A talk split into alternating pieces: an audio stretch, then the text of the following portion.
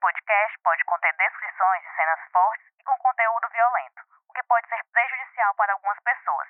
Recomendamos cautela para pessoas sensíveis ao tema.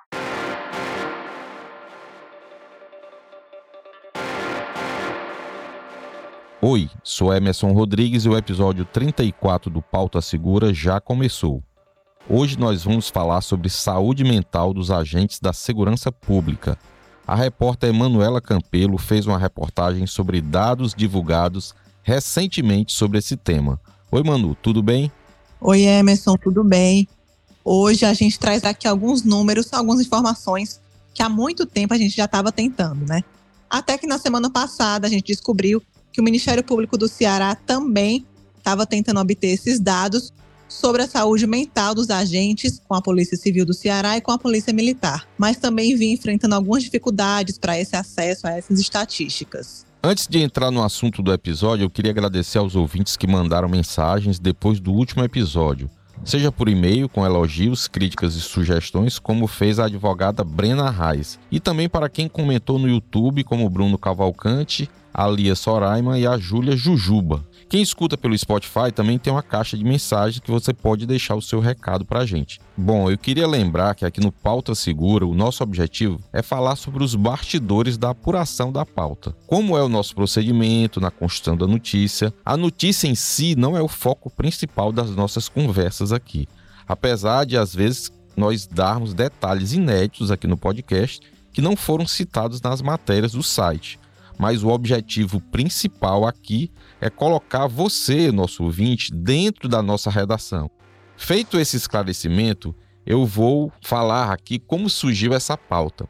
A nossa equipe passou a buscar dados sobre a saúde mental de policiais militares e civis desde que houve a chacina lá de Camusim, quando um policial civil entrou na delegacia e matou quatro policiais civis, também colegas dele. Bem aqui onde estamos agora foi onde tudo isso aconteceu. Um colega de profissão, também policial civil, acabou entrando aqui nessa unidade é, da polícia e disparou contra os três colegas, né? Os escrivães Antônio Cláudio dos Santos, Antônio José Rodrigues Miranda e também Francisco dos Santos Pereira, além do inspetor de Polícia Civil Gabriel de Souza Ferreira, que foram mortos a tiros. As investigações já começaram desde a madrugada quando tudo isso aconteceu, era por volta, Nilson, de 4h30 para 4h40 da madrugada, quando esse policial, identificado nesse primeiro momento por Dourado, né, o nome dele seria Dourado, é, pelo menos o primeiro nome dele, entrou nessa unidade policial e disparou contra os colegas. Os quatro estavam em uma ala de repouso da delegacia. É uma delegacia regional que atende vários municípios aqui dessa parte do litoral oeste do Ceará. Então eles estavam no momento de repouso, no momento de descanso, quando foram surpreendidos por esse companheiro de profissão que entrou nessa delegacia. Os familiares das vítimas há pouco estiveram por aqui já, junto com os policiais civis, também da perícia forense aqui do Ceará, que fizeram os trabalhos de perícia nesse local. Enfim, é um momento de muita dor, claro, para essas famílias. Na segunda-feira eu estava na redação e por volta das 15 horas, mais ou menos, eu recebi de uma fonte o link de um vídeo do YouTube da audiência pública que tinha acontecido pela manhã. Essa audiência foi, foi criada, foi pensada para discutir a saúde mental e a qualidade de vida dos policiais civis e militares do Ceará.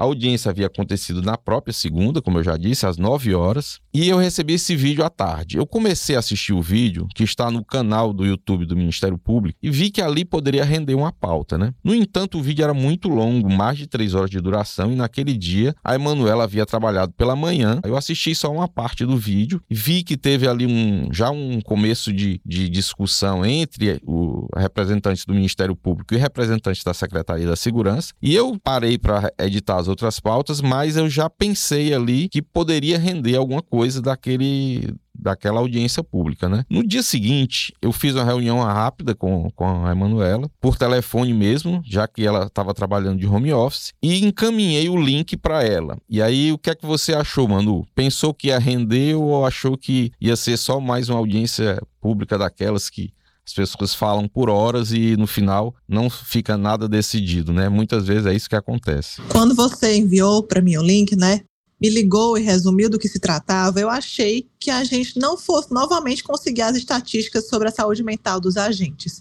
Inclusive, logo ressaltando aqui, nós já fizemos esse pedido mais de uma vez por meio da LAI, até mesmo aí já meses antes desse ocorrido em Camusim, essa lei, né, que é a Lei de Acesso à Informação, e nem por lá a gente teve acesso a esses dados. Então, aí você me falou que no começo do vídeo da audiência, a promotora que convocou essa sessão, ela já se mostrava muito insatisfeita, cobrando a SSPDS esses dados. E foi isso realmente que a gente viu. O MP falando que a gente já tinha se deparado a falta de transparência sobre esse tema, como na fala da promotora Ana Cláudio Shoa, que a gente traz aqui um trechinho. Doutor, assim, é, nós trabalhamos com dados, certo? Essas informações aqui que o senhor está trazendo não está acrescentando nada, não está respondendo nada do que nós estamos questionando, certo? Desde setembro, essa audiência aqui foi marcada, eu volto a repetir. Essa audiência aqui foi marcada porque nós mandamos três ofícios para a Secretaria de Segurança Pública e vocês não responderam. Aí, pelo amor de Deus. Aí chega a audiência e vocês ainda não trouxeram as respostas que nós perguntamos, aí é demais. Doutora, eu posso dizer para a senhora que está tá tramitando lá. Não me encaminharam ainda esses documentos para que eu trouxesse aqui e apresentasse. Doutor, pelo amor de Deus. Como é? Nós vamos ter que pedir uma busca e apreensão, nós vamos ter doutora, que pedir a condução coercitiva doutora, de quem? Eu, eu, agora, antes de tudo, eu queria pedir à senhora um pouco mais de respeito. Estou representando, eu sou um secretário de Estado, respeito muito o Ministério Público, sou um delegado de polícia. Eu estou respeitando não, o senhor. Não, mas... Até então, a gente achou que a pauta fosse focar nisso, nessa cobrança do MP. Mais para frente, na sessão, com as falas específicas de cada representante das vinculadas, da PM, da PC, dos bombeiros, foram divulgados alguns números que nos chamaram muito a atenção. E aí a gente resolveu ir por esse viés das estatísticas para levar essa informação aos nossos leitores. É, inclusive, a fala da, da promotora, Ana Cláudio Shoa, ela gerou aí uma, uma, certa polêmica e algum, houve notas da Polícia Militar, da Polícia Civil, eles falando que esses dados da questão dos números né, de policiais afastados por problemas psicológicos são, é, são protegidos pela, pela Lei Geral de Proteção de Dados. No entanto, a Secretaria da Segurança divulgar os números gerais, isso aí não está ferindo, não está dizendo quem é o policial. O Ministério Público não está pedindo para que diga que é o policial A ou B. Ele está querendo saber a quantidade, onde são, se são mil, se são mil, é 500 na capital, 500 no interior. O que eles estão querendo saber é isso. Eles não estão querendo saber é, quem é aquele policial ou não que está com problema de saúde ou não. E é o Ministério Público. É o órgão que fiscaliza o trabalho da polícia. Ele tem o direito de saber é, desses dados. Eu acho que essas notas aí foram um tanto quanto precipitadas, né? Assim, infelizes, na minha opinião.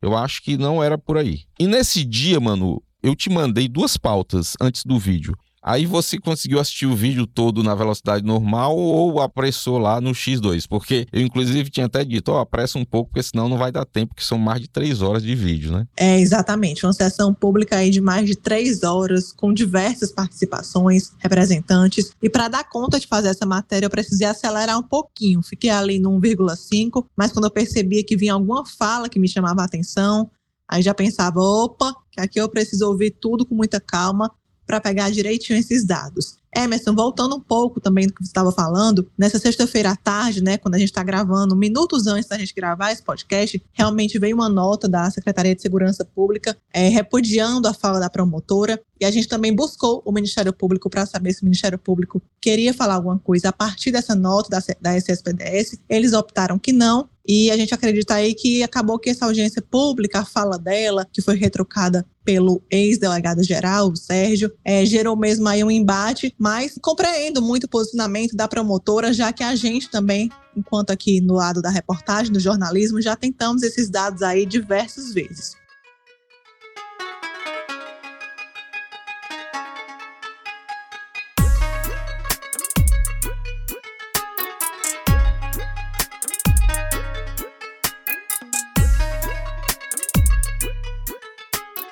Aí eu já falei aqui tanto na palavra dados, né?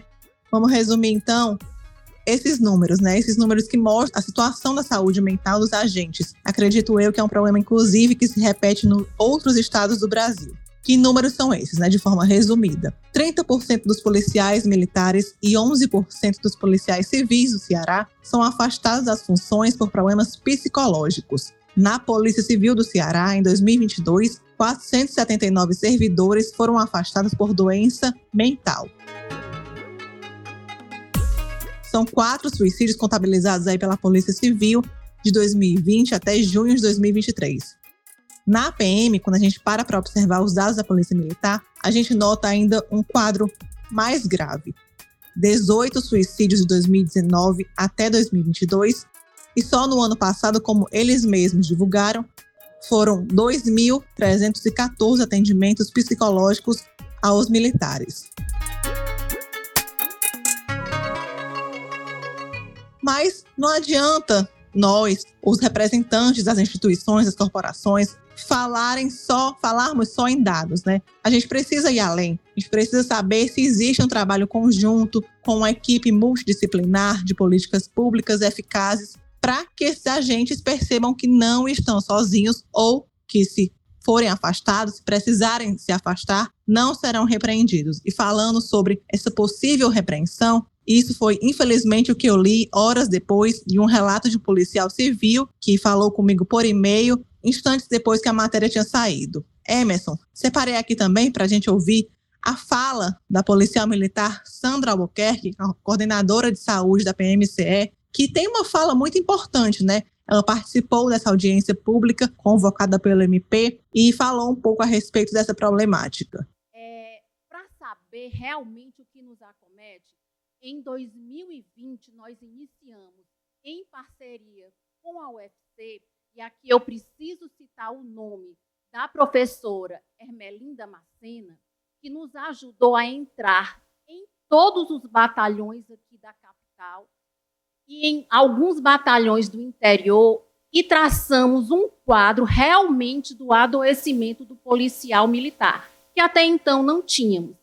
Esses estudos estão sendo publicados, a grande maioria já foi publicada, mas eu quero trazer aqui alguns dados, que é por isso que eu acho que são assustadores. Mas a gente tem que olhar bem para a ferida para que a gente possa curá-la. Eu tenho hoje 98% dos nossos policiais em risco para TEPT, transtorno de estresse pós-traumático. Eu tenho 10% do nosso efetivo, que são em torno de 22 mil policiais, eu tenho cerca de 10% que autorreferem e são usuários de algum tipo de substância ilícita. É assustador.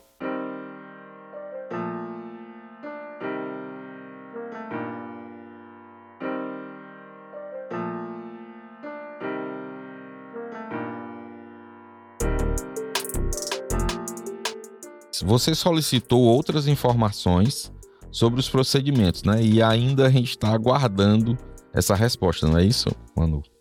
Isso. É, você teve a ideia da gente também falar sobre as armas, esse armamento que precisa ser recolhido quando o policial é afastado por problemas psicológicos. Questionei então as polícias, a Polícia Civil, a Polícia Militar, sobre esse recolhimento, como ele acontecia, mas até agora a gente continua esperando uma resposta, já que nada foi nos dito.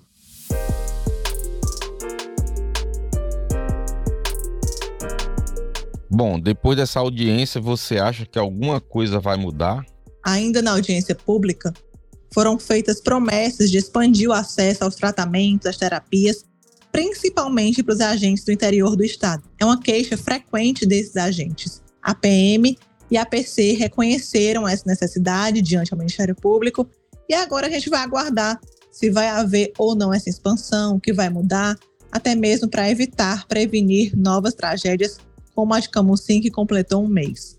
E saiu uma decisão judicial sobre a chacina lá de Camusim, né? A morte lá dos quatro policiais. Conta aí pra gente o que foi que a justiça decidiu. Ainda sobre Camusim, nós falamos aí semanalmente, pelo menos, com policiais civis, e é um episódio ainda muito vivo, muito recente e que marca muito a corporação, né? Quatro policiais mortos dentro de uma delegacia por um próprio colega que já está preso. Na última semana, a gente deu uma matéria sobre a justiça negando o pedido de instauração de insanidade mental desse policial, o inspetor Antônio Dourado, acusado pelas mortes de quatro agentes. Esse inspetor ele foi denunciado pelos homicídios anexou no processo receitas que ele tomava medicamentos antidepressivos e a defesa dele tentou na justiça que ele não fosse culpabilizado. Alegou a insanidade mental. Por meio do Ministério Público, a gente soube que esse pedido não foi aceito, que o MP se posicionou contrário a esse pedido, que a justiça realmente negou o pedido de instauração de insanidade mental, o que significa que esse processo vai continuar tramitando. Nós vamos continuar acompanhando esse caso e assim que surgirem novidades, nós traremos no site do Diário do Nordeste e aqui no Pauta Segura também. Agora vamos para o quadro Factual.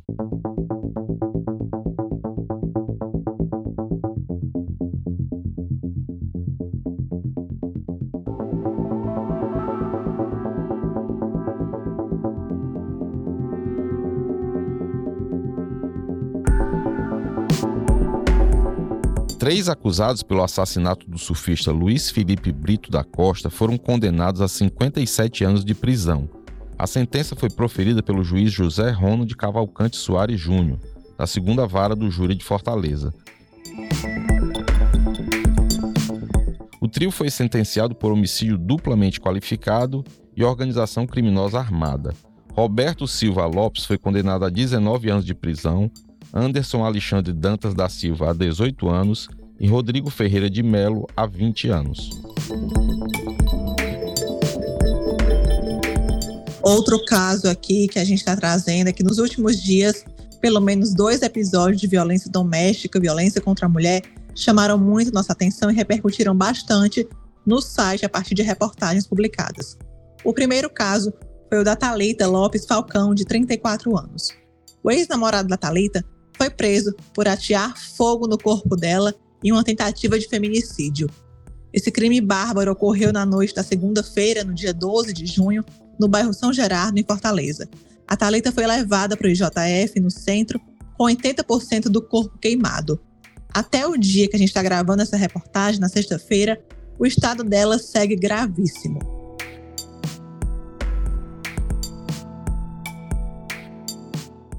Um dia depois do caso da Talita, uma mulher grávida de cinco meses foi morta em casa no bairro Potira, na Calcaia.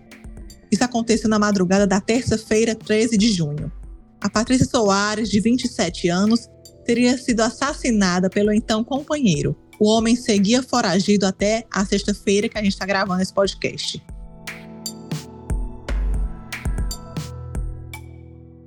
O Pauta Segura está chegando ao fim. Agradeço a quem nos acompanhou até aqui e agradeço principalmente a Emanuela, porque está gravando de casa. Se vocês notarem assim um som não com aquela qualidade que vocês já costumam acompanhar aqui no podcast, ela está gravando de casa. Mesmo assim, está gravando, fazendo esse trabalho muito bem feito, como sempre. Obrigado, Manu. Obrigada, Emerson, gravando aqui mais um episódio semanal à distância, mas acredito aí que nos próximos a gente já vai estar junto de novo aí no estúdio.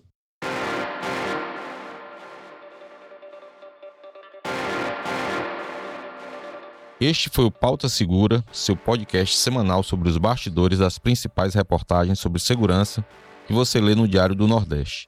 Siga nosso podcast na plataforma de áudio da sua preferência ou no YouTube do Diário do Nordeste.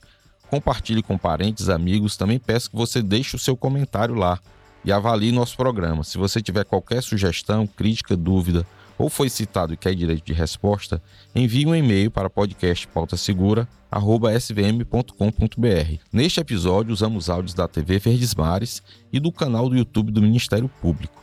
Esse podcast foi produzido e roteirizado por mim, pela Emanuela Campelo. Eu também fiz a edição de áudio, a voz da abertura da repórter Tatiane Nascimento. A supervisão do conteúdo é do Alan Barros, da Aline Conde e da Giovana Rodrigues. A coordenação de núcleo é da Karine Zaranza e a gerente de jornalismo é a Ivila Bessa.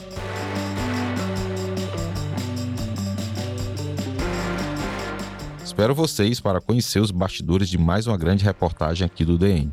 Até semana que vem.